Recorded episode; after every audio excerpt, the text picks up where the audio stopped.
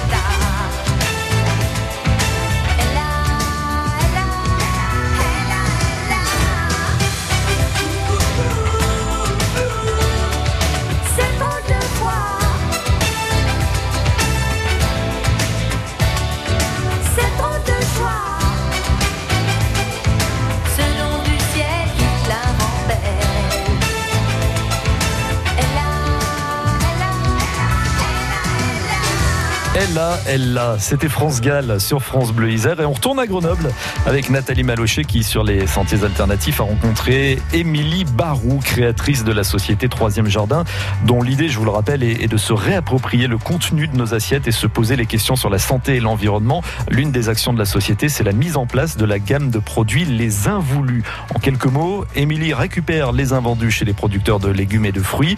Ils sont ensuite séchés et consommés sous des formes diverses et variées.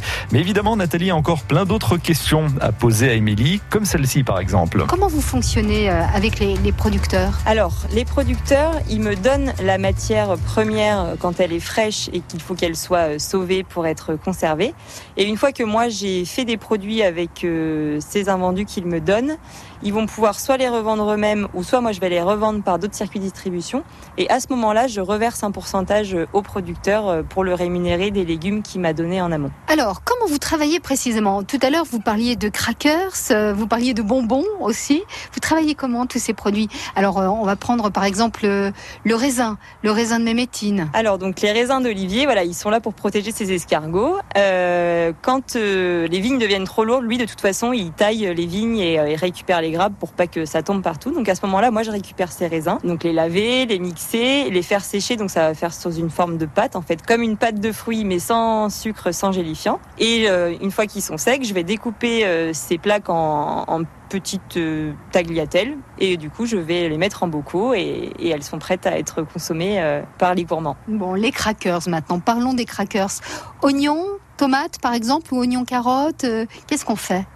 Alors le premier euh, crackers euh, que j'ai proposé c'est le carotte oignon qui a très bien plu. Donc voilà, c'est un mélange de carottes avec aussi beaucoup d'oignons mais un oignon euh, pas un oignon nouveau, un oignon de conservation donc assez sucré aussi qui va amener quelque chose de très intéressant. Alors pour ces crackers, vous rajoutez obligatoirement euh, des graines de lin. Vous allez nous expliquer pourquoi. Déjà euh, au niveau de nutritionnel, le- les graines de lin ont beaucoup de qualité, mais il y a une autre raison. Oui, alors d'un point de vue nutritionnel, les graines de lin elles sont notamment très riches en fibres. Voilà, donc ça c'est très intéressant pour la santé. Et moi je les rajoute parce que quand, euh, je sais pas si vous avez déjà essayé, quand vous mettez à tremper une graine de lin, ça crée ce qu'on appelle un mucilage. En fait, c'est un genre de gel. Et ce gel naturel, moi, me permet euh, d'assembler euh, les carottes et les oignons euh, en une pâte que je vais pouvoir étaler pour faire après des crackers.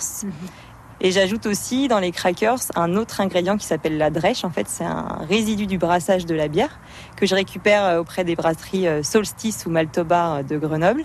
Et donc en fait, c'est de l'orge maltée et ça me permet euh, d'amener de la texture à mes crackers et notamment d'appuyer ce côté craquant qui est parfois difficile d'avoir avec les légumes type carottes, betteraves qui sont un peu sucrés donc qui restent un peu mous euh, après être séchés. Pour les avoir goûtés, c'est absolument délicieux. Il y a un autre produit que j'ai goûté chez vous, euh, c'est ce, mélange de, tomates et de basilic, hein, si je ne m'abuse, c'est un goût formidable. Oui, alors ça c'est le produit euh, que j'ai appelé les amusettes. Donc en fait mhm. c'est le même principe que le raisin que j'ai appelé les doucettes. Mhm. Euh, j'ai pris des tomates cerises que j'ai mixées et séchées et il y a une version aussi nature ou avec euh, basilic. Et ça donne en gros un, petit concentré de tomates à, manger sous forme de petites tagliatelles et le goût est vraiment enfin, très intense et très intéressant. Alors les doucettes à 4 heures, pourquoi pas pour les enfants, pour éviter de manger trop de sucreries. Et puis euh, également, alors les, autres produits, les crackers euh, et les amusettes, c'est pour l'apéritif ou pour manger avec des pâtes, par exemple, ça peut être intéressant, ou en salade. Oui, alors moi, quand j'ai créé ces produits, c'était vraiment l'idée de s'adapter à cette société un peu de snacking où on a toujours envie de manger un peu tout le temps, mais sur le pouce des petites choses. Donc voilà, du coup, du prêt à manger. Donc plutôt pour l'apéritif, mais euh, les gens s'approprient facilement ces produits en les mettant euh, dans une salade, une salade de pâtes ou juste avec des pâtes dans du riz. Enfin, voilà, c'est en gros c'est des légumes concentrés, donc vous pouvez essayer de mettre ça n'importe où, ça sera normalement toujours bon. Voilà, vous pouvez garder ça des années dans vos placards, euh, c'est vendu sous vide, donc il n'y a aucun souci. Seule condition, pas trop de lumière et bien évidemment pas d'humidité. Voilà, pas d'humidité pour pas du coup que le produit se, se dégrade et pas de lumière parce que ça créer toujours de l'oxydation sur les produits et ça diminue sa qualité nutritive. Alors justement, on est très intéressé, on a envie de les goûter. Vos amusettes, euh, vos doucettes, vos crackers, euh, où est-ce qu'on peut les trouver? Alors vous pouvez les trouver euh, donc à l'épicerie locale La Bonne Pioche, rue Condillac à Grenoble chez Xavier du Lopin de Terre, donc sur son marché estival, mais c'est de juin à octobre, donc il va falloir attendre un petit peu. Et euh, sinon, vous pouvez aller sur mon site internet 3 euh, Vous pouvez vous abonner pour des paniers d'involus. Donc chaque mois, vous allez chercher un panier dans un point relais pour euh, remplir vos placards. Merci beaucoup en tout cas, Émilie. On a passé un super moment avec vous et puis on a fait une sacrée bonne dégustation. Merci encore et à bientôt. Au revoir. Merci beaucoup. Au revoir. Merci à vous aussi, Nathalie. Et la découverte de Troisième Jardin, elle se fait aussi sur FranceBleu.fr à la page des sentiers alternatifs. Euh, demain, on sera du côté de Sassenage, toujours dans l'agglo grenobloise, et on s'arrêtera à la Banque alimentaire de l'Isère pour évoquer une cuisine solidaire à partir de denrées récupérées chaque jour auprès de différentes enseignes.